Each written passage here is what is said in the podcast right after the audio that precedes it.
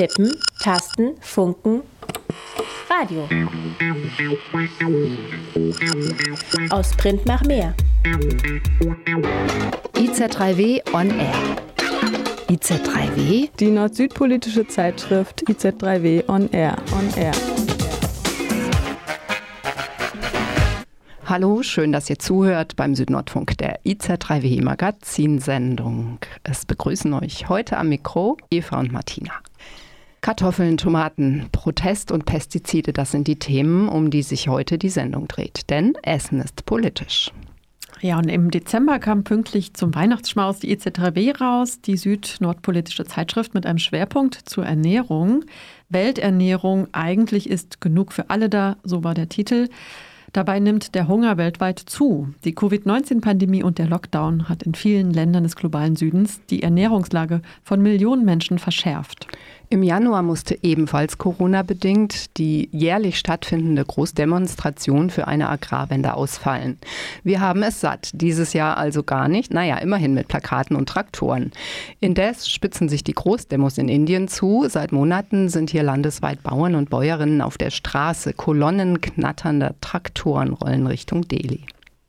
Eher leise, doch weniger heftig spielt sich weltweit in der Landwirtschaft ein Drama ab. Es trifft vor allem diejenigen, die auf den Feldern ackern. Jedes Jahr ereignen sich über 380 akute, unbeabsichtigte Vergiftungen. Also die Selbstmordversuche sind da nicht mitgezählt. Von Menschen, nämlich durch Pestizide, also Pflanzenschutzmittel. Das errechnet das Pestizidaktionsnetzwerk. Dazu gleich mehr. Du sag mal, Martina, schälst du eigentlich immer deine Kartoffeln? Mal ja, mal nein. Warum? Wegen der Pestizide. Kartoffeln wachsen doch unter der Erde. Tja, aber noch vor der Kartoffelernte kommen häufig Entlaubungsmittel zum Einsatz, zum Beispiel das giftige Diquat. Feste Schale, gleichmäßige Größe, feste Liefertermine, das bekommt man dann eben nur damit hin. Wenn die Knollen die gewünschte Größe haben, wird das oberirdische Grün der Kartoffel abgetötet mit diesen Entlaubungsmitteln eben. Und ähm, dann können sich keine neuen kleinen Kartoffelknöllchen mehr bilden. Die vorhandenen Knollen in der Erde reifen bis zum gewünschten Erntetermin und sind etwa gleich groß und sie bekommen eine feste Schale, das was gewünscht ist. Aha, okay. Ah, jetzt frage ich mal was. Äh, wo liegt eigentlich die Verbindung zwischen so landwirtschaftlichen Großbetrieben in Hessen und diesen kleinbäuerlichen Kartoffelnfarmern in Kolumbien? Weißt du das? Ja, Kolumbien, das erfahren wir am Anfang dieser Sendung mit dem Titel Essen ist politisch. Am Ende dieser Sendung. Apropos, was gibt es bei dir eigentlich heute zu essen? Ja, wenn es schnell gehen muss, gibt es bei mir immer Pasta mit Tomatensauce. Echt jetzt? Äh, ja, warum nicht? Na, wegen der Tomaten. Wieso? Weil Winter ist oder was? Ja, auch. Aber nee, nicht nur. Hört doch mal rein. Was ist jetzt schon wieder? Es hat zum Küchenfenster hereingesehen. Eigentlich wollten wir nur den Spaghetti Napoli-Wettbewerb gewinnen. Wir, die teuflische Tomatengang, Luca, Eli und ich. Doch dann kam alles anders. Es war grünlich, mit großen Augen und mit Borsten, wie bei einem Schwein. Habt ihr schon mal ein unentdecktes Tier getroffen? Wir bisher auch nicht. Und dann gleich eins, das mit uns zusammen die Welt retten wollte. Das ist ein Geheimauftrag. Keine Erwachsenen. So hat es die Konferenz der unentdeckten Tiere beschlossen. Meine Damen und Herren, danke, dass Sie mit der Grumpferdbahn gereist sind. Die Erdbahn ist ein uraltes unterirdisches Tunnelnetz, das sonst nur unentdeckte Tiere benutzen dürfen. Wir wünschen einen angenehmen Aufenthalt in Bella Italia. Das sind ja riesige Felder. Endlos. Weißt du, was der Chef neulich gesagt hat? Er verdient mit uns MigrantInnen mehr Geld als mit Drogen. Rauskommen! Wird's bald! Tag, die Herren! Aber die Welt retten ist gar nicht so einfach. Auch nicht die Tomaten. Das geht nur mit richtig guten FreundInnen. Ich heiße übrigens Ephia. Hallo, ich bin Rebia. Das war einmal eine der ersten Fabriken in Ghana, die Tomaten verarbeitet hat. Seit ich sechs bin, bin ich mit meinen Eltern nach der Schule aufs Tomatenfeld. Duckt euch, sie kommen wieder aus der Fabrik. Wenn wir unter der Fabrik Gold finden, dann könnt ihr eure Tomaten auf den Mond schießen.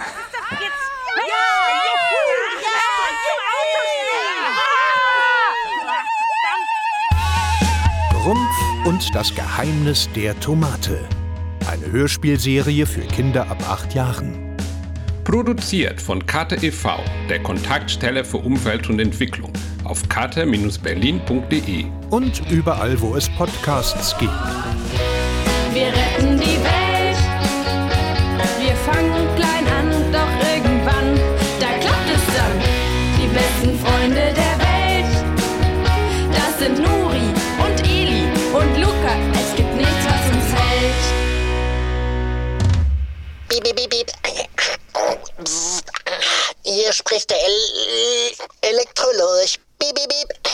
Nachricht an Grumpf. Piep, piep, piep. Auftrag bitte unverzüglich beenden. Piep, piep, piep. Ja, genau. Das war der Trailer einer neuen Kinderhörspielserie Grumpf und das Geheimnis der Tomate, produziert von Kate der Kontaktstelle Umwelt und Entwicklung in Berlin. Das vierteilige Hörspiel erzählt die Geschichte einer Clique von drei Kindern, das haben wir gerade gehört. Die machen sich auf die Spuren ihres Lieblingsgerichts, nämlich Spaghetti mit Tomatensauce.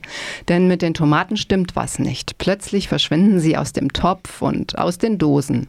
Ständig schalten sich die Radios an, berichten in einer Eilmeldung Meldung über die Zustände auf den Plantagen, wo die Tomaten angebaut werden, zum Beispiel aus Süditalien. Und dann ist da noch Grumpf, ein unentdecktes Beuteltier, das mit den drei Kindern zusammen die Welt retten möchte.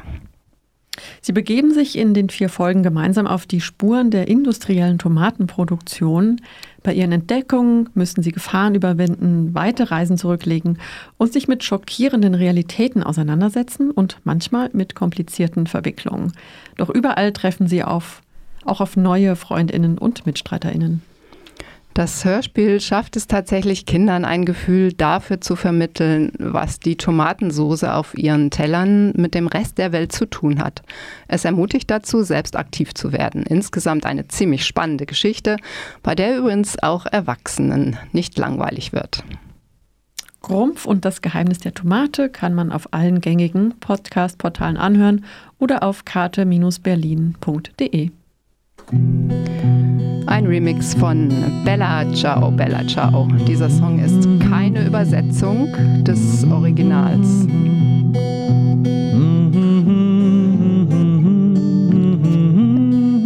Es ist eine Variante aus Punjab. Bauern aus Punjab, Haryana, Uttar Pradesh und aus ganz Indien protestieren nämlich derzeit am Stadtrand von Delhi gegen die Farmgesetze seit Monaten schon. Der Remix wurde aus Solidarität mit ihnen geschrieben. ਗਾਂਦੇ ਆ ਐ ਜ਼ਾਲਿਮ ਵਾਪਸ ਜਾਓ ਜਾਓ ਜਾਓ ਮਿੱਟੀ ਦੇ ਕਣ ਕਣ ਵਿੱਚੋਂ ਹੈ ਆਉਂਦੀ ऐही गूंज जालिम वापस जाओ। पहले भी कभी रोटियाँ बनाई थी ऐसे? ना। नहीं जी। नहीं। ये तो मोदी सरकार ने बनवानी सिखा दी सानू आ केरन स्याकाली रातां ऐही सवेर दी पुकार वापस जाओ जाओ जाओ जागी अवामुन खैर मनाओ। ਸਭ ਦੀ ਐ ਹੀ ਹੰਕਾਰ ਵਾਪਸ ਜਾਓ। ਸੁਣੇਗਾ। ਸਰਕਾਰ ਨੂੰ ਸੁਣਨਾ ਪੜੇਗਾ।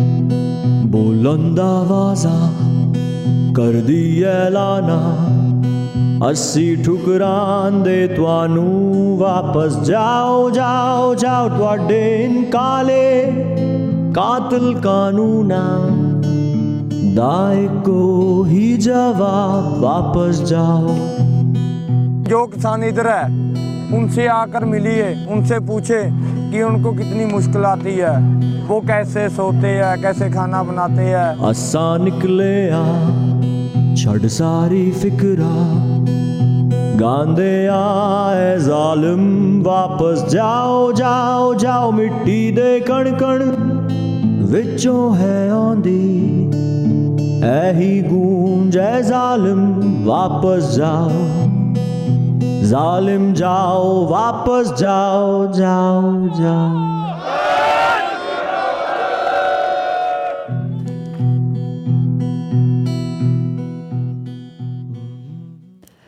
Im September 2020 verabschiedete die indische Regierung drei Gesetzesvorlagen, die den Agrarsektor liberalisieren. Das schon schwache Einkommen der Bauern in Indien könnte deswegen noch sinken, indem die Verordnungen das Ende des Mindeststützungspreises bedeuten. Dagegen haben sich Bäuerinnen und Bauern aus dem ganzen Land organisiert und demonstrieren in großer Zahl seit Ende November. Landwirtinnen aus ganz Indien sind auch diesen Monat Ende Januar in die Hauptstadt Delhi gefahren, um dort ihre Wut auszudrücken. Der Protest ist massiv, was nicht erstaunt in einem Land, in dem gut zwei Drittel der Bevölkerung vom Agrarsektor lebt. Ebenso massiv ist die Präsenz der Polizei mit Tränengas und Schlagstöcken. Adel Kaito hat ein Interview mit einem Bauern geführt, der Teil der Bewegung ist. Da sich die Repression in den letzten Tagen in intensiviert hat, möchte er anonym bleiben. Im Jahr 2019 haben sich mehr als 10.000 Bauern in Indien umgebracht. Ihre Arbeitsbedingungen waren schon schwer, sie fürchten aber jetzt, der riesigen Lebensmittelindustrie zum Opfer zu fallen. Im Sommer letztes Jahres wurden drei Gesetze verabschiedet, die einen Wendepunkt in der Liberalisierung des Agrarsektors markieren. Ich habe darüber mit einem indischen Bauer gesprochen. Er erklärte mir, was die Gesetze beinhalten. Last year, in the month of June, the government introduced three farm ordinances. They approved three bills. Letztes Jahr im Juni hat die Regierung drei Verordnungen verabschiedet. Sie betreffen verschiedene Elemente des Agrarsektors. Bis jetzt war der Markt der Landwirtschaft in Indien geregelt. Es gibt den Markt, wo die Bauern ihre Produkte verkaufen, dann Zwischenhändler und dann die Käufer, die dort kaufen. Sie zahlen da Steuern, die dann zur Entwicklung des ländlichen Raums verwendet werden. In der ersten Verordnung wird den privaten Käufern die Möglichkeit gegeben, diesen regulierten Markt zu umgehen und direkt bei den Bauern zu kaufen. So wird es möglich, die Marktgebühren nicht zu zahlen. they were given the chance to bypass these regulated markets and buy directly from the farmers. That way, they were given a backdoor entry uh, not to pay the market fees, right? And uh, second one, uh, it, it, it's a kind of framework which opens up uh, the options for a contract farming. In der zweiten Verordnung geht es um eine Art Rahmenvertrag, der die Möglichkeit einer Vertragslandwirtschaft eröffnet. Das heißt, eine Art Vertrag zwischen dem Landwirt und dem Unternehmen, der viele Dinge regelt, wie zum Beispiel, welches Saatgut der Bauer verwenden sollte. Und dann, basierend auf der Qualität, kauft der Käufer vom Produzenten. Der schwierige Teil ist, dass die Qualitätskontrolle an den Käufer übergeben wird. Durch diese Verordnung ermöglicht indirekt die Regierung die Ausbeutung der Bauern uh, who had done the contract with the farmer. So the government had indirectly given uh, an option uh, for exploiting the farmers. So this was the second bill, right? And the third one Und die dritte Verordnung gibt den Unternehmen freie Hand, die Ware fast unbegrenzt lange zu lagern. In Indien leben 1,3 Milliarden Menschen. Indem sie das Getreide illegal lagern, versuchen einige Händler die Preise zu erhöhen, um mehr Geld zu verdienen. Es ist eine Art Schwarzmarkt. Sie lagern die Produkte, sie kontrollieren, wie viel sie herausgeben und versuchen, die Preise zu erhöhen. Und dann verdienen sie mehr Geld. Bis jetzt war es illegal, Grundnahrungsmittel zu lagern. Aber mit diesem Gesetz wird es legalisiert.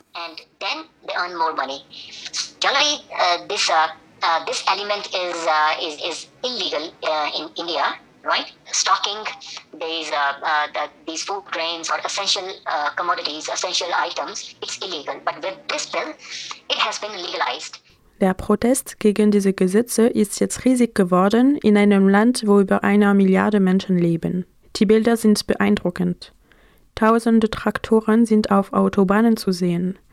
In der letzten Novemberwoche wurden die Bauern aus Punjab, Haryana, Uttar Pradesh und aus ganz Indien darauf aufgerufen, in die Hauptstadt Delhi zu fahren, um dort ihre Wut auszudrücken.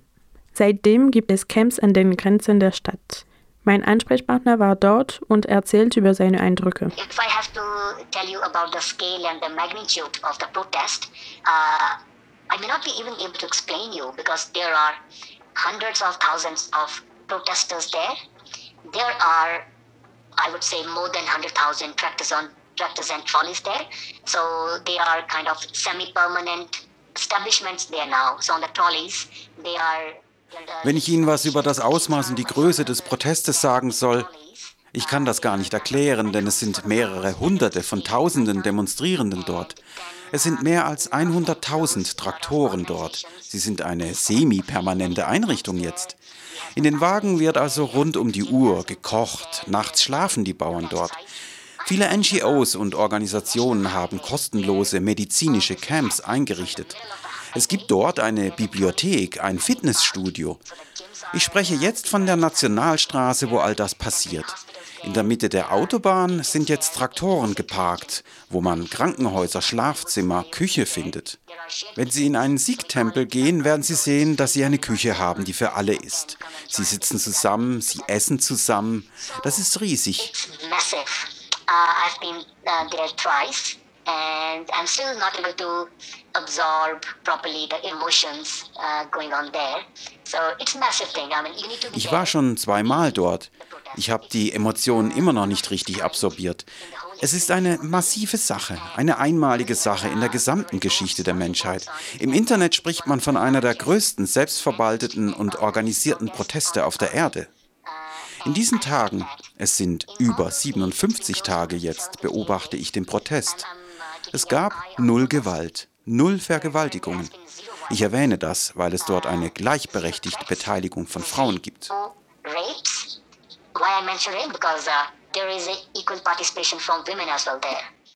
Seit Ende Januar hat sich die Repression stark intensiviert. Der 26. Januar ist der Tag der Republik in Indien. Die Bauern haben die Gelegenheit benutzt, um in der Hauptstadt zu demonstrieren. Manche Demonstrierenden betraten in der Zeit das Rote Fort in Delhi, eine Palastanlage aus der Epoche des Mogulreiches. Mein Ansprechpartner erzählt, was passiert ist. So then few uh, few farmers they went inside. Uh, the, they thought they, uh, they thought going inside uh, that uh, Red Fort, and then they thought, okay, we'll go inside and we will uh, uh, furl the the farmers' flag there. So uh, they faced some resistance. Uh, eventually, they went inside. Uh, they went went inside like in uh, in large numbers because, as I said again, there were a lot of people, a lot of farmers there who, who were in the city for the very first time. They uh, they uh, two flags there. One flag belonging to uh, the farmers. It's it's just like a normal green flag, green and yellow, which uh, which which more like it relates to the farming. Ein paar Bauern gingen in das Rote Fort hinein, um dort die Bauernfahne zu falten. Sie stießen auf etwas Widerstand, aber sie gingen in großer Zahl. Wie gesagt, viele Bauern waren in der Stadt zum ersten Mal in ihrem Leben. Sie haben zwei Fahnen gefaltet. Die Fahne der Bauern. Sie ist eine einfache grüne und gelbe Fahne. Sie bezieht sich auf die Landwirtschaft. Und dann eine andere Flagge, wie diejenige, die über allen Sikh-Tempeln weht. Nun passierte das Interessante, nachdem dies fertig war. Am Abend des 26. Januar begannen die nationalen Medien, die normalerweise das Narrativ der indischen Regierung wiedergeben, die Bauern als Terroristen zu bezeichnen. Sie begannen sie als gewalttätige Demonstranten zu bezeichnen.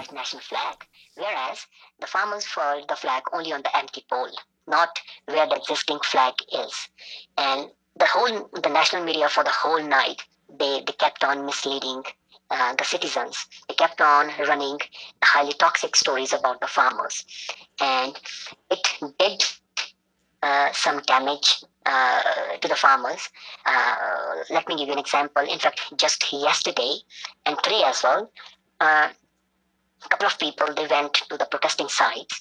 They started raising the slogans against the protesting farmers. So those people they said, "Hey, we are the localites. We live around this area. You guys are creating a problem here." And you guys have disrespected our national flag, so you guys should leave the and uh, leave leave this place, leave this protesting place, location. Mindestens ein Mann ist am 26. Januar gestorben. Die Bilder zeigen, dass die Polizei Gewalt gegen die Demonstrierenden ausgeübt hat. Meinem Ansprechpartner nahe, der in Delhi am 26. Januar war, habe die Polizei auch geschossen. 200 Demonstrierenden wurden während der Demonstration auch verhaftet. On that day, uh, still the news are not confirmed. Uh, one guy died. Uh, his tractor actually turned turtle because uh, uh, based on the, the information provided by police that uh, he was driving really fast. He wanted to push away one of the barricades. Wieder stimmen da die Nachrichten nicht. An diesem Tag starb ein Mann. Nach Angaben der Polizei fuhr er sehr schnell. Er wollte mit seinem Traktor eine der Barrikaden schieben. Aber sein Traktor verlor die Kontrolle und hielt sich fest und er stürzte und starb. Im Inneren des Roten Fonds an diesem Tag wurden Schüsse auf die Demonstranten abgefeuert. Niemand hatte eine klare Vorstellung davon, was im Inneren direkt geschah und wer diese Schüsse abfeuerte. Aber jetzt sind die Videos da und Augenzeugen berichten, dass die Polizei das Feuer auf die Demonstranten geschossen hat. Die Demonstranten hatten keine Waffen, sie trugen keine Gewehre, Pistolen oder irgendeine Art von tödlichen Waffen. Trotzdem hat die Polizei auf sie geschossen. Sie haben auf sie geschossen. Und es wird berichtet, dass 200 Bauern vermisst werden. Ihre Familien hatten sich an die Gewerkschaftsführer, die Bauernführer gewandt, dass die Familienmitglieder, vor allem die jüngsten, seit der Parade nicht mehr zurückgekehrt sind. Bis jetzt wurden 200 von ihnen identifiziert. Die Bauernführer sind besorgt, dass sie von der Polizei verhaftet wurden und irgendwo festgehalten werden. Vielleicht werden sie gefoltert. Das Interview führte Adel Cayeto. Mitte Januar ordnete der oberste Gerichtshof übrigens an, die drei umstrittenen Agrargesetze auf Eis zu legen und mit einem Vermittlungsausschuss Ausschuss, ähm, die Sache zu klären. Der soll den Parteien bei den Verhandlungen helfen. Doch die Bauerngewerkschaften haben ein vom Gericht eingesetztes Vermittlungskomitee abgelehnt. Die Proteste konnten nicht gestoppt werden. ਨਾ ਰਹਿੰਦਾ ਮੈਂ ਪੰਜਾਬ, ਹਾਂ। ਪੰਜਾਬ ਰਹਿੰਦਾ ਮੇਰੇ ਰੂਹ ਦੇ ਵਿੱਚ। ਜਿੱਥੇ ਅੰਮ੍ਰਿਤ ਵਰਗਾ ਪਾਣੀ ਵਗਦਾ ਮੇਰੇ ਖੂਹ ਦੇ ਵਿੱਚ। ਗਿਆ ਧੁੱਪੇ ਸਾਰ ਬਾਬਾ, ਗਿਆ ਹੱਥ ਪਾਰ ਬਾਬਾ, ਆਪਣੀ ਮਿਹਨਤ ਦਾ ਖੂਨ ਬਹਾਇਆ ਅਰੇ ਉਹਨੂੰ ਹੀ ਭੁੱਲ ਗਿਆ ਤੂੰ ਮੋਦੀ ਜੀ ਦੀ ਮਿਹਨਤ ਦਾ ਫੁਲਕਾ ਦਿਖਾਇਆ। ਆਤੰਕਵਾਦੀ ਆਖ ਗਏ ਸਾਡੇ ਪੰਜਾਬ ਦੇ ਉਹ ਸਰਦਾਰਾਂ ਨੂੰ। ਕੁੱਟੇ ਨੇ, ਲੁੱਟੇ ਨੇ, ਉਹ ਫਿਰ ਵੀ ਉੱਠੇ ਨੇ, ਲੰਗਰ ਛਕਾਉਣ ਲਈ ਤੇਰੀਆਂ ਸਰਕਾਰਾਂ ਨੂੰ। ਬੇਦਰਦ, ਬੇਸ਼ਰਮ ਨੇ ਮੁੱਲਾਤਾ ਸਾਡੀਆਂ ਮਾਵਾਂ ਤੇ। ਭੁੱਲ ਗਈ ਉਹ ਜ਼ਾਲਮ ਕਿ ਉਸ ਮਾਂ ਦੇ ਵੀ ਬੱਚੇ ਨੇ ਹਜ਼ਾਰਾਂ ਤੇ। ਕਿੱਥੇ ਗਏ ਉਹ ਸਟਾਰ ਜਿਹੜੇ ਨਾਂ ਬਣਾ ਕੇ ਸਾਡੇ ਪੰਜਾਬ ਤੇ? ਹੁਣ ਲੱਭਦੇ ਨਹੀਂ, ਉਹ ਤਾਰੇ ਜਦ ਰਾਤ ਪੈ ਗਈ ਸਾਡੇ ਪੰਜਾਬ ਤੇ। ਇੰਗਲੈਂਡ ਮੈਂ, ਕੈਨੇਡਾ ਮੈਂ ਮੈਂ ਬੈਠਾ ਵਿੱਚ ਅਮਰੀਕਾ, ਪਰ ਇਹ ਨਾ ਸੋਚੀ ਪੰਜਾਬ ਮੇਰੀ ਕਿ ਨਹੀਂ ਸੁਣਦਾ ਤੇਰੀਆਂ ਚੀਕਾਂ। ਆਪਣਾ ਹੱਕ ਪਾਉਣ ਲਈ ਅਸੀਂ ਰੈਲੀਆਂ ਬਣਾਈਆਂ, ਲਾ ਝੰਡੇ ਤੇਰੇ ਪੁੱਤਾਂ ਨੇ ਗੱਡੀਆਂ ਚਲਾਈਆਂ, ਤੇਰੇ ਧੀਆਂ ਫਰ ਪੋਸਟ, ਤੇਰੇ ਦਿਲ ਦੀਆਂ ਸੁਣਾਈਆਂ, ਸੁੱਤੀ ਪਈ ਸੀ ਜਿਹੜੀ ਉਹ ਵੀ ਆਪਾਂ ਸਰਕਾਰਾਂ ਚ ਗਈਆਂ। ਅਰੇ ਤੂੰ ਕਿਉਂ ਜਲਦਾ ਸੁਖਿਆ? ਕਿਉਂ ਸਰਦੀ ਤੇਰੀ ਜਾਨ? ਕਿਉਂਕਿ ਮੇਰੀ ਵੀ ਅੰਮੀ ਆਖਦੀ ਸੀ, ਰੱਬ ਦਾ ਦੂਜਾ ਰੂਪ ਕਿਸਾਨ। ਨਾ ਰਹਿੰਦਾ ਮੈਂ ਪੰਜਾਬ, ਹਾਂ, ਪੰਜਾਬ ਰਹਿੰਦਾ ਮੇਰੇ ਰੂਹ ਦੇ ਵਿੱਚ। ਪੰਜਾਬ ਰਹਿੰਦਾ ਮੇਰੇ ਰੂਹ ਦੇ ਵਿੱਚ। Das war der Song Voice of the Farmer's Soul von Kisan Ekta Morcha. Die Europäische Union hat den Einsatz vieler gefährlicher Pflanzenschutzmittel in ihren Mitgliedstaaten verboten. Doch vor allem große Agrochemiefirmen produzieren weiterhin giftige Agrarchemikalien, auch in Europa. Und sie exportieren die, die Pestizide. Das Geschäft boomt und ist zudem weitgehend völlig legal. Umwelt- und Menschenrechtsakteure wie PowerShift, Public Eye, Base IS aus Paraguay und Agrotoxico sowie das Pestizidaktionsnetzwerk PAN wollen ein weltweites Verbot von giftigen Pestiziden. Doch das gibt es bislang nicht. Wir schauen nach Brasilien und Paraguay, denn der Export von Agrargiften in diese Länder könnte sich in Zukunft sogar noch erhöhen. In Paraguay alrededor de 3.500.000 hectáreas. In Paraguay werden auf rund 3,5 Millionen Hektar Land Getreide angebaut. Das sind fast 9 Prozent der gesamten Fläche Paraguays. In diesen extensiven Anbauflächen werden weiträumig Agrargifte angewendet, die von transnationalen Unternehmen importiert werden, zum Beispiel von Bayer Monsanto oder Syngenta.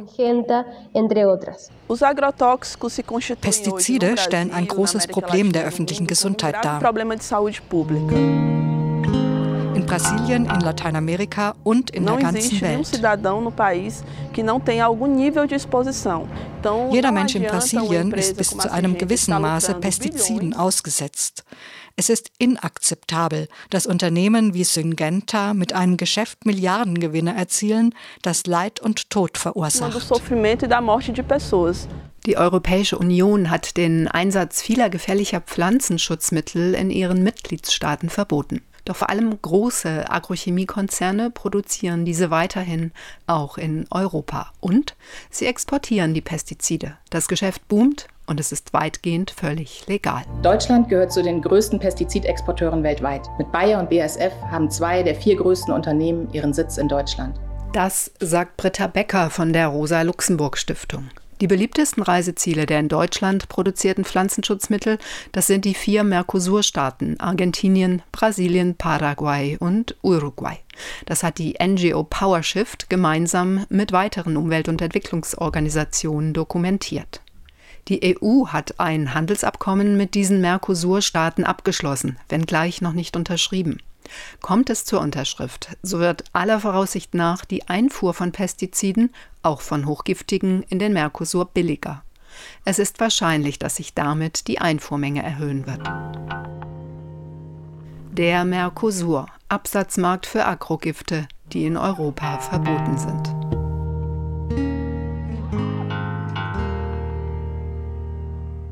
Doch auch von der anderen Seite des Atlantik gibt es Alarmierendes zu berichten. Brasiliens Präsident Bolsonaro gab laut der Aussage einer Anwaltskanzlei innerhalb der ersten 100 Tage seiner Präsidentschaft grünes Licht für 152 Pestizide, die zuvor in Brasilien verboten waren. Professorin Larissa Bombardi von der Universität Sao Paulo stellte in einer Studie fest, dass von 504 in Brasilien zugelassenen Pestizidwirkstoffen 149 in der EU verboten sind, so die NGO Corporate Europe Observatory. Es ist sehr beunruhigend, dass wir in unserem Wasser Pestizide finden, die das Hormonsystem schädigen, wie etwa Atrazin. Das sagt Karen Friedrich von der Bundesstaatsanwaltschaft für Arbeitsrecht in Brasilien in einer Reportage der Schweizer NGO Public Eye. Der Schweizer Konzern Syngenta ist laut Recherche von Public Eye der Pestizidverkäufer Nummer eins, sowohl in Brasilien wie auch weltweit. Allein in Brasilien werden der NGO zufolge 21 Wirkstoffe verkauft, die auf der Liste hochgefährlicher Stoffe des Pestizidaktionsnetzwerkes stehen und von denen zehn in der EU oder in der Schweiz gar nicht zugelassen sind. Ein Fünftel aller in Brasilien verkauften Pestizide gelten laut der Liste des Pestizidaktionsnetzwerkes als hochgefährlich. Saber que um país es ist traurig zu wissen, dass ein Land ein Produkt, das es zum Schutz seiner eigenen Bevölkerung bereits verboten hat, weiterhin herstellt, um es in einem anderen Land zu verkaufen. So Luis Claudio Merey, ehemaliger Leiter der Toxikologie der Nationalen Gesundheitsbehörde Anvisa in Brasilien, in einem Interview mit Public Eye. Durante años, los representantes del agronegocio in 2012 haben die Vertreter des Agrobusiness versprochen, dass mit den transgenen Pflanzen der Einsatz von Pestiziden verringert werden wird. Es würden weniger toxische Wirkstoffe im Anbau angewendet werden. Neben Brasilien ist ein weiteres Importland von Pflanzenschutzmitteln das benachbarte Paraguay. Ein Erklärvideo der Organisation BASE Investigaciones Sociales hat nachgerechnet, wie es sich mit den Einfuhren von Pestiziden in Paraguay verhält. Seitdem sind 40 Zulassungen für transgene Pflanzen erteilt worden. Der Einsatz von toxischen Pestiziden wie Glyphosat und Paraquat hat um 20 Prozent zugenommen. Glyphosat hat in der Europäischen Union ein Verfallsdatum. Hier ist es bis Ende 2022 zugelassen. Allerdings die Hersteller wollen eine Neuzulassung, wenngleich diese unwahrscheinlich ist. Indes werden von Paraguay jedes Jahr etwa 15.000 Tonnen Glyphosat importiert. Das sind über 700 Schiffscontainer mittlerer Größe. Como el glifosato y el paraquat. Paraquat. In der Schweiz darf das hochgiftige Pflanzenschutzmittel Paraquat seit 2017 nicht mehr eingesetzt werden. Kommt eine Person mit Paraquat in Berührung, so können Kurzatmigkeit, Herzrasen, Nierenversagen, Schmerzen in der Lunge und Schädigungen der Leber auftreten. Immer neue Länder beschließen ein Verbot, letzten September auch Brasilien, der weltweit wichtigste Markt. In Paraguay wurden erste multiresistente Kräuter gefunden. Vermutlich wird nun die Dosis erhöht. Die Anwendung von Paraquat ist mittlerweile in über 50 Ländern verboten. Und ab diesem Jahr ist auch der Export von Paraquat aus der Schweiz untersagt. Die NGO Unearthed befürchtet, dass nun Großbritannien mit dem Austritt aus der EU in die Fußstapfen des Schweizer Unternehmens Syngenta treten könnte. Das Pflanzenschutzmittel Mancozeb gegen Pilze wurde hundertmal häufiger angewendet. Wegen bestätigter Gesundheitsbedenken hat die Europäische Kommission am 14. Dezember 2020 beschlossen, dem Fungizid Mancozeb die EU-Marktzulassung zu entziehen. En el Thiamethoxam fue de 40 veces. Dann Thiamethoxam.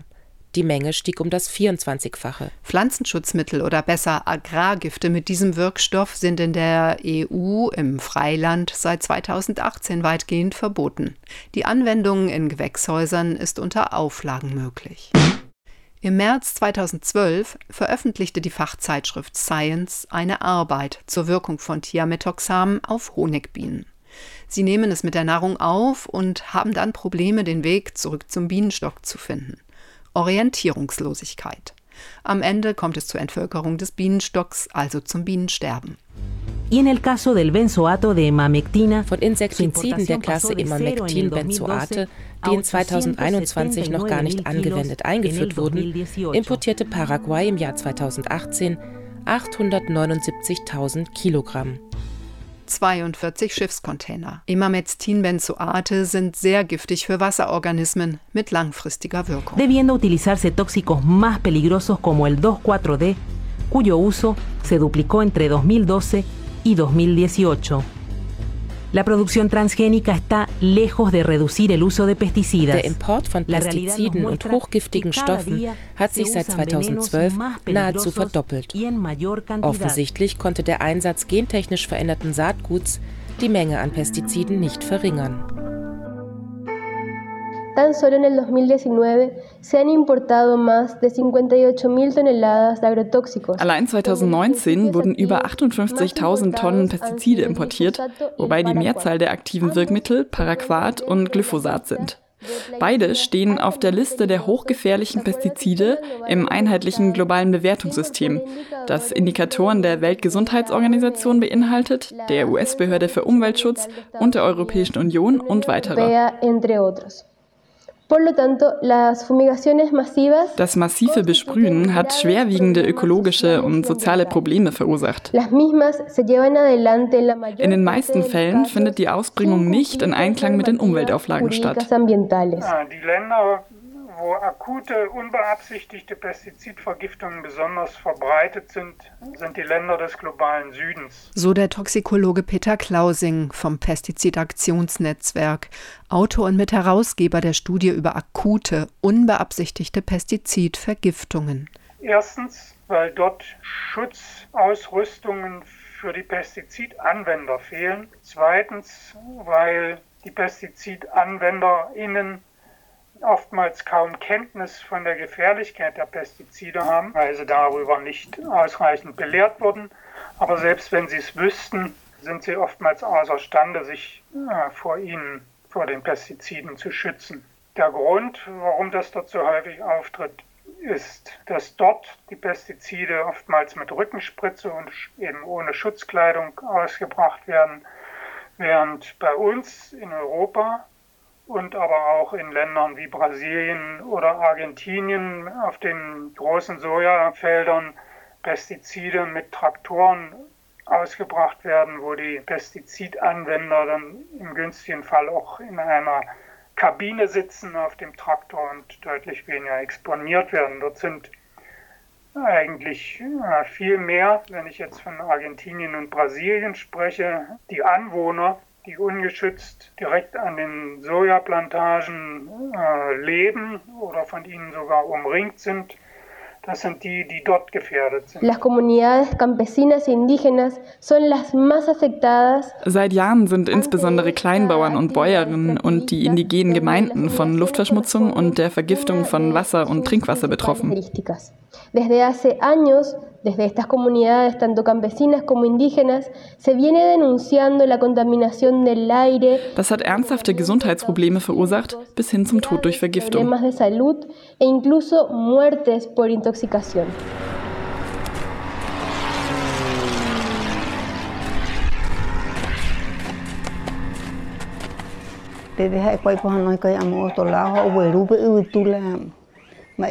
Sie haben die Sojafelder dort drüben besprüht. Der Wind hat die giftige Substanz verteilt. Ich war mit den Kindern zu Hause und habe gekocht. BASE Investigaciones Sociales und la Coordinadora de Derechos Humanos del Paraguay haben die Mutter von Ruben Portillo interviewt. Er arbeitete gerade auf dem Feld gemeinsam mit seiner Frau.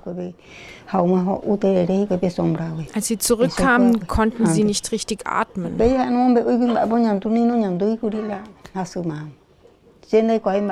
Sie sagten, wir sind zurückgekommen, weil die Agrarchemikalien, die sie dort sprühen, zu stark sind.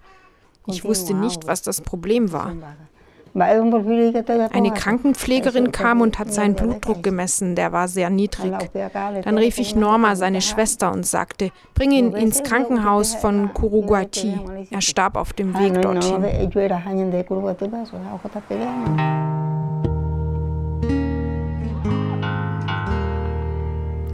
Während die Konzernleitungen der Pestizidhersteller in ihren Werbeclips von Ernährungssicherung reden, von der Landwirtschaft als Brotkorb der Welt und während sie das Versprechen auftischen, mit ihrem Saatgut, gerade auch mit gentechnisch verändertem, die Böden zu schonen, steigt der Einsatz an gesundheitsschädlichen Pestiziden weltweit. Auch das belegt die Studie des Pestizidaktionsnetzwerkes über das Ausmaß nicht beabsichtigter Vergiftungen durch Pestizide beim Menschen. Ein Grund mag sein oder ist mit Sicherheit, dass sich die globale Pestizidmenge, äh, die zum Einsatz kommt, in den letzten 30 Jahren nahezu verdoppelt hat also etwas mehr als 80 Prozent höherer Pestizideinsatz äh, jetzt im Vergleich zu 1990. Letzten Dezember dokumentiert die Studie einen besorgniserregenden Anstieg von eben solchen Vergiftungen beim Menschen. Von 25 Millionen vor 30 Jahren auf 380 Millionen in jüngster Zeit. Umgerechnet auf die Anzahl der Bauern und Bäuerinnen weltweit könnte jede vierte, fast jede fünfte betroffen sein.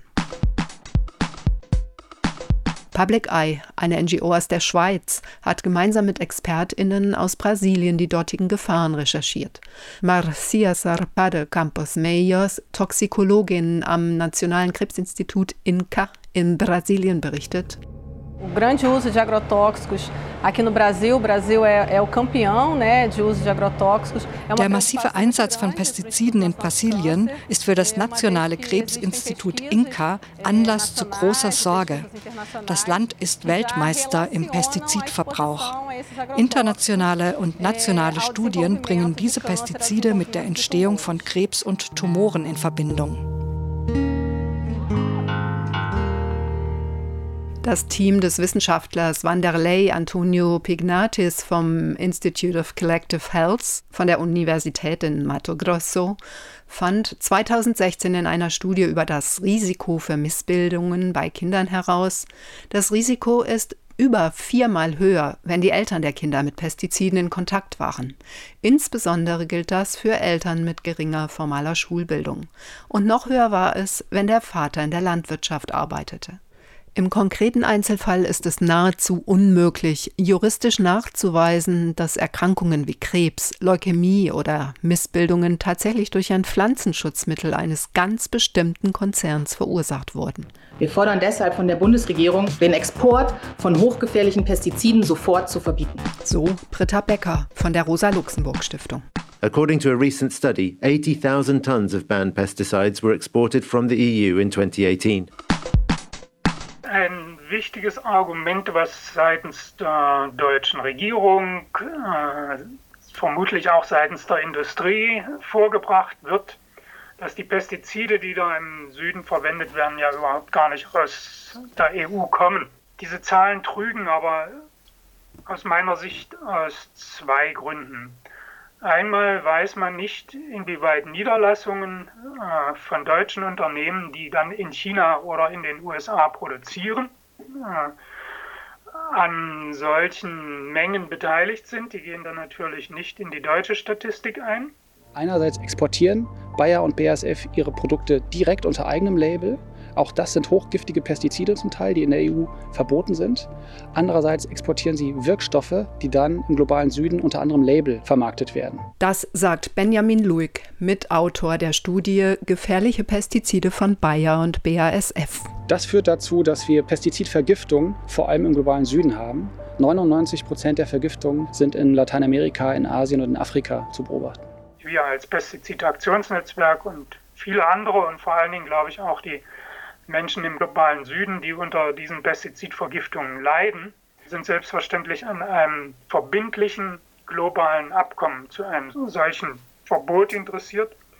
Ähm, aber solche globalen Abkommen erreicht man oftmals nur Schritt für Schritt. Und wenn da die Europäische Union mit gutem Beispiel vorangeht, dann wäre das, glaube ich, eine sehr gute Lösung. Während wir als Konsumenten in der EU durch hohe Lebensmittelstandards geschützt sind, werden die fundamentalen Rechte derer, die das Essen weltweit produzieren, massiv untergraben. Abgeordnete der Grünen und der Fraktion Die Linke stellten letzten November einen Antrag an den Deutschen Bundestag mit dem Titel Gefährliche Pestizidexporte stoppen.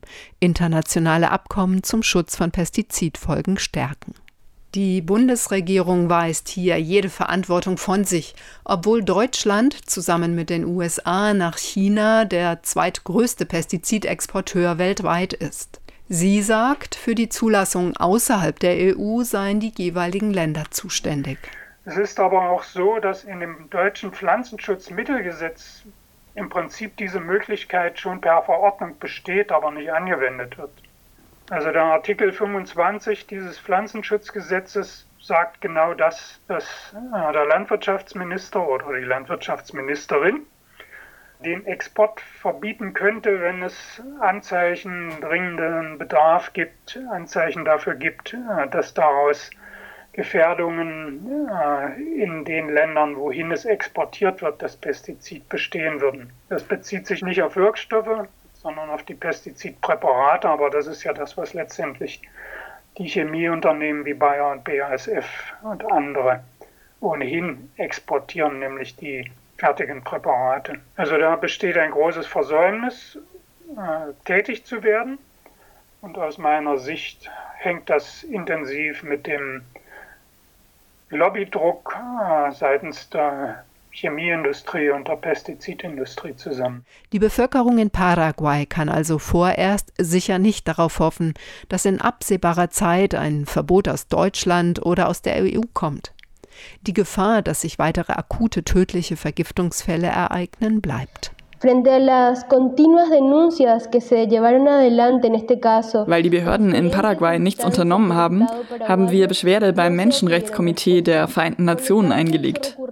Das Komitee hat festgestellt, dass das Land Paraguay für die Rechtsverletzung verantwortlich ist, für die Verletzung des Rechts auf ein unversehrtes Leben und für die Vergiftung der Gemeinden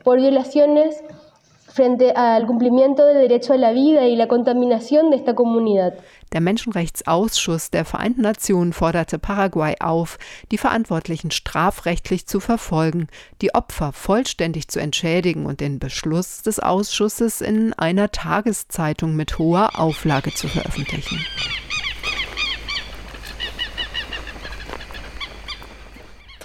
Das war die Reportage über das Ausmaß des Exportes von giftigen Pestiziden aus der EU nach Lateinamerika von Martina Backes. Am letzten Tag des Jahres 2020 hat die mexikanische Regierung ein Dekret erlassen, das ein Verbot des Herbizids Glyphosat bis Ende 2024 anordnet.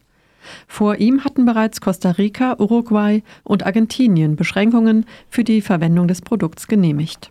Andere Vorschläge für ein totales Verbot stecken allerdings in mehreren lateinamerikanischen Ländern fest, vor allem wegen der starken Lobbyarbeit des Agrarsektors. Übrigens, das Bundeslandwirtschaftsministerium hier in Deutschland besitzt durch Paragraph 25 des Pflanzenschutzgesetzes längst die Kompetenz, den Export von Pestiziden oder Pestizidwirkstoffen zum Schutz von Umwelt und Gesundheit per Verordnung auch zu verbieten. Man könnte also, wenn man wollte. Pesticides, pesticides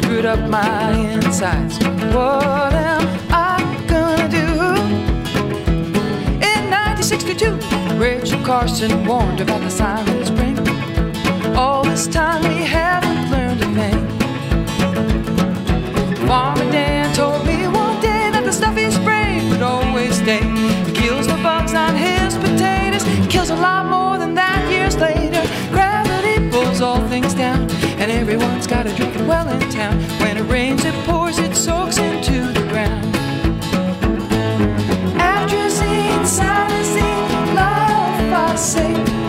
hex and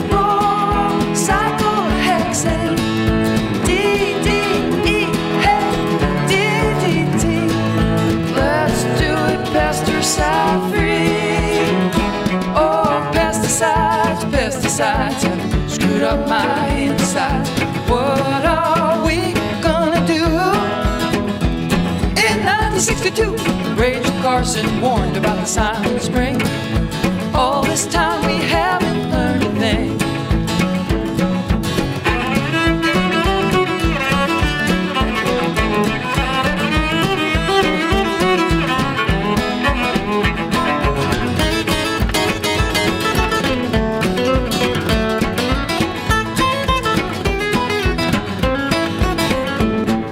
So put on your rose-tinted glasses. Look at your garden, it's a pretty sight. One squirt of a pesticide to kill the weeds. You do it cause it's easy, not cause it's right. Oh, pesticides, pesticides have screwed up my insides. What are we gonna do? In 1962, Rachel Carson warned about the silent spring. All this time we haven't learned a thing. In 1962. Ja, das war der Pesticide-Song von Terry Winchell. Was haben belgische Tiefkühlpommes mit dem Verkauf von Kartoffeln entlang Kolumbiens Autobahn zu tun? Und wo liegt die Verbindung zwischen landwirtschaftlichen Großbetrieben in Hessen und kleinbäuerlichen Firmen in Kolumbien? Der Beitrag rund um die kolumbianische Kartoffel geht der Frage nach, wie die europäische Agrarpolitik und EU-Freihandelsabkommen der Landwirtinnen in Kolumbien die Preise ruinieren. Zentralkolumbien, Ende 2020. Links und rechts der Autobahn stehen immer wieder Menschen und bieten Stapel von Kartoffelsäcken zum Verkauf an. Normalerweise verkaufen die BäuerInnen diese Kartoffeln über den Großhandel, doch nicht so im Herbst 2020. Pedro Briceño, ein Kartoffelbauer aus der kolumbianischen Region Boyacá, erklärt wieso. Bueno, pues en el segundo semestre del 2020 hubo una crisis eh, in der zweiten Jahreshälfte 2020 gab es eine riesige Preiskrise wegen der Pandemie. Die Leute hatten kein Geld, um Kartoffeln zu kaufen. Aber gleichzeitig wurden Kartoffeln importiert. Das hat uns hart getroffen. Also mussten wir uns Alternativen überlegen. Wir sind zu den Autobahnen gegangen und haben versucht, den Touristen unsere Kartoffeln zu verkaufen zu einem guten Preis. Also gut für die Konsumentinnen. Für uns war das kein guter Preis. Wir konnten nicht mal unsere Produktionskosten decken. Para nosotros los productores fue un precio irrisorio donde se estaba vendiendo por debajo del costo de producción. Die Importe aus Europa sind schon länger ein Problem. Aber im Pandemiejahr 2020 trafen sie auf besonderes Unverständnis der ProduzentInnen. Einen Sack Kartoffeln zu produzieren kostet in Kolumbien umgerechnet ca. 8 Euro. Verkauft wurde so ein Sack Ende letzten Jahres oft für weniger als 5 Euro. Teilweise verschenken die ProduzentInnen die Kartoffeln sogar aus Protest. Ein Desaster für die ca. 100.000 Familien, die in Kolumbien vom Kartoffelanbau leben. Der überwiegende Teil von ihnen hat nur sehr wenig Land zur Verfügung. 80 Prozent der Familien bewirtschaften eine Fläche kleiner als einen Hektar. Und das sind nicht einmal eineinhalb Fußballfelder. Mit so wenig Land ein Auskommen zu verdienen, ist auch ohne den massiven Preisverfall schon schwierig. Noch schwieriger wird es, weil sich die Kartoffelbäuerinnen gegen die Konkurrenz aus Europa durchsetzen müssen und die europäischen Landwirtinnen viel stärker unterstützt werden, erklärt Pedro Briceño. Eh, das Problem ist, dass es in Kolumbien viel teurer ist, landwirtschaftliche Produkte zu erzeugen, als in den europäischen Ländern. Wir bekommen hier keine Subventionen. Die Agrarpolitik ist eher mittelmäßig und bringt uns keine Unterstützung. In der EU hingegen ist Landwirtschaft stark subventioniert. Über ein Drittel des EU-Haushaltes flossen 2020 in Subventionen für die Landwirtschaft. Das sind immerhin 58 Milliarden Euro. Diese werden größtenteils nach Fläche ausgezahlt und sind nur an wenig Umweltstandards geknüpft. Die mit dieser Unterstützung hergestellten Produkte gehen oft weit über den heimischen Bedarf hinaus. Die Überproduktion wird dann exportiert und setzt die Produzentinnen in den Importländern einem unfairen Wettbewerb aus. Dumping nennt man diese Praxis, mit der die subventionierten europäischen Produkte zu sehr niedrigen Preisen in andere Märkte geschwemmt werden. Die kolumbianische Nachhaltigkeitswissenschaftlerin Dr. Adriana Chaparro forscht an der Universität Uniminuto in der kolumbianischen Hauptstadt Bogotá zu nachhaltiger Landwirtschaft. Sie sieht auch in den Kartoffelexporten aus Europa nach Kolumbien einen Fall von Dumping. FEDEPAPA, que es el gremio que los acoge, Fede Papa, die Vereinigung der KartoffelbäuerInnen, hat schon 2017 bei den zuständigen Behörden eine Beschwerde wegen Dumping eingereicht. Dabei ging es um vorgekochte, gefrorene Kartoffeln. Durch das Dumping wird der nationalen Produktion ein wichtiger Markt genommen und das Hauptproblem in diesem Zusammenhang sind Kartoffeln aus Belgien, den Niederlanden und Deutschland.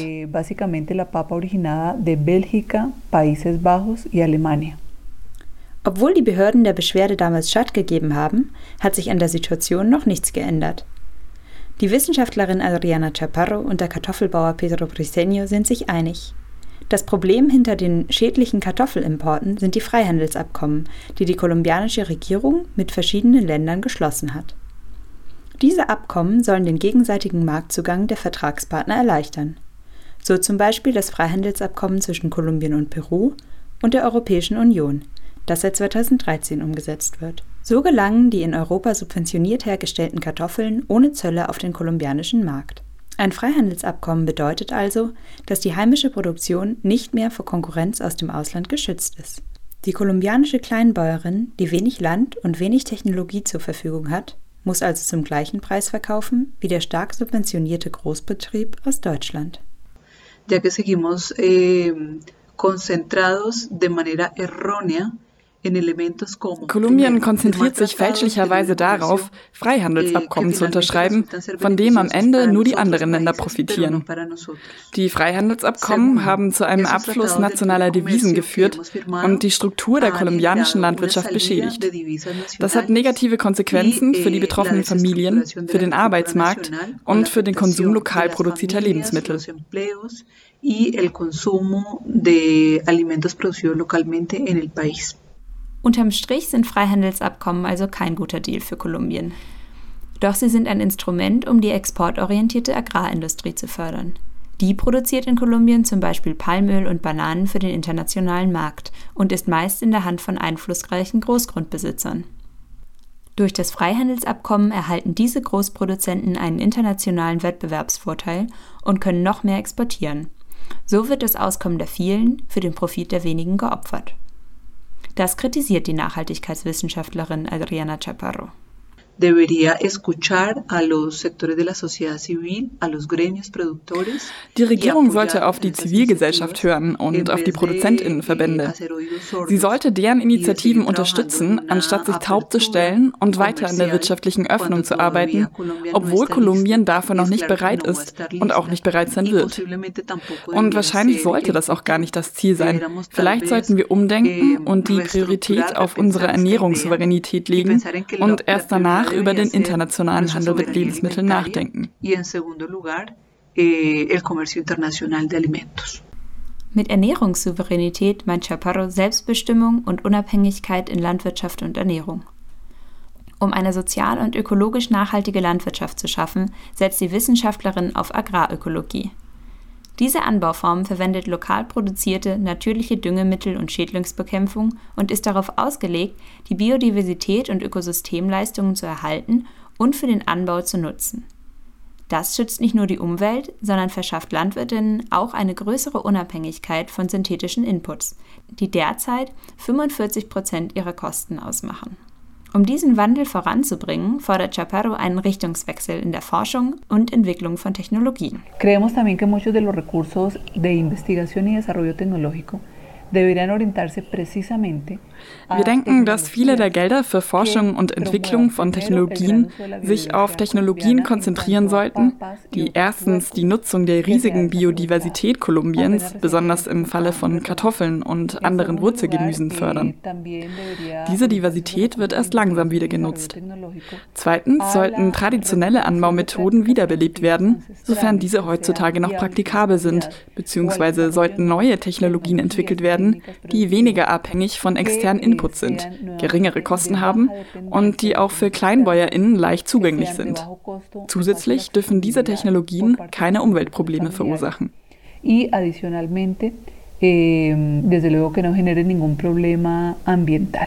Wie auch in Deutschland ist die Agrarwende in Kolumbien noch ein weiter Weg.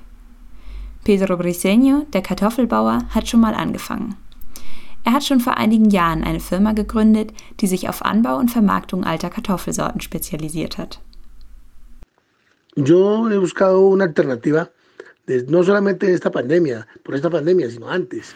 Ich habe eine Alternative gesucht, nicht nur wegen der Pandemie, sondern schon wegen einer früheren Krise im Jahr 2008. Ich widme mich der Rettung alter Kartoffelsorten, Kartoffeln, die andere Formen und Farben haben.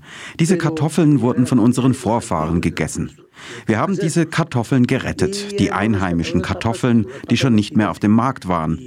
So habe ich es geschafft, im Geschäft zu bleiben mit alten Kartoffelsorten, die ich nur an Hotels, Restaurants und an Personen verkaufe, die sich gesund ernähren wollen. Papas nativas que yo las llevo exclusivamente a hoteles, restaurantes y a personas que quieren consumir eh, productos más sanos. Wie Pedro Briceño setzen sich viele Menschen in Kolumbien und in Europa für ein sozial und ökologisch nachhaltiges Ernährungssystem ein. Klar ist allerdings auch, dass noch viel mehr passieren muss, um das zu erreichen. Das war ein Beitrag von Marlene Gütschow. Übrigens, die Kartoffel wurde von spanischen Eroberern in den Hochlagen der Anden entdeckt, nach Europa gebracht und zunächst wegen ihrer Blüten als Zierpflanze in botanischen Gärten angebaut. Bis sie dann ihren Weg in die Kochtöpfe fand, mussten noch rund 200 Jahre vergehen. Na, dann hoffen wir mal, dass es nicht noch weitere 200 Jahre braucht, bis die Europäische Union erkennt, dass die Kartoffel auch schmeckt, äh, wenn sie mal groß und mal klein und mal lila und mal gelb ist. Ja, und dass der gefährliche Quatsch mit den Entlaubungsmitteln aufhört.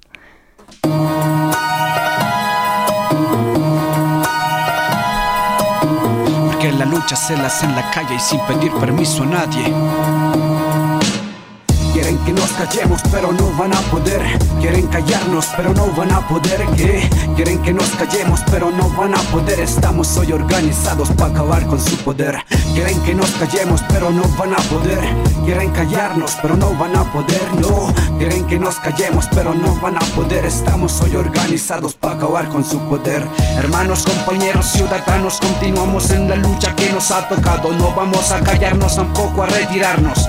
El puño arriba, Colombia despierta que se entienda que nosotros vamos por el cambio en cambio. La dictadura repudian las manifestaciones de los estudiantes llamándonos vagos. También un tiempo atrás dijeron que no existe un paro agrario y que se espera, espera. Es el país de los falsos positivo y positivo es que el país siga comiendo mierda, entienda que es la misma corrupción.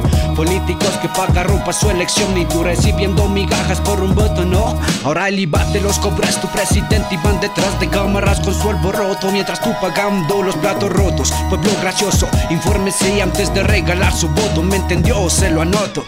Por ello me manifiesto y protesto a sacar a los que están en el estado calentando puesto. Ratas que han venido robando por décadas, pero está en el pueblo si se deja o si despierta.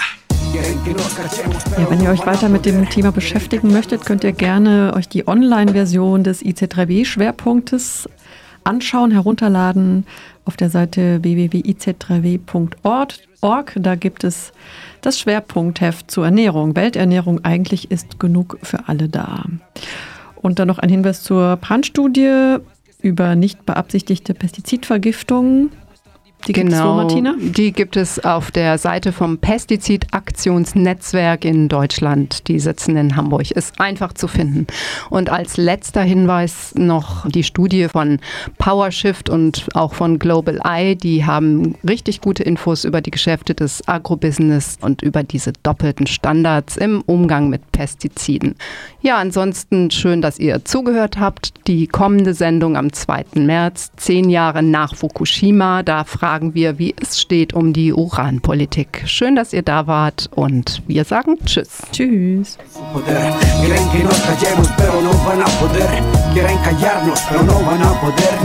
Quieren que nos callemos, pero no van a poder. Estamos hoy organizados para acabar con su poder.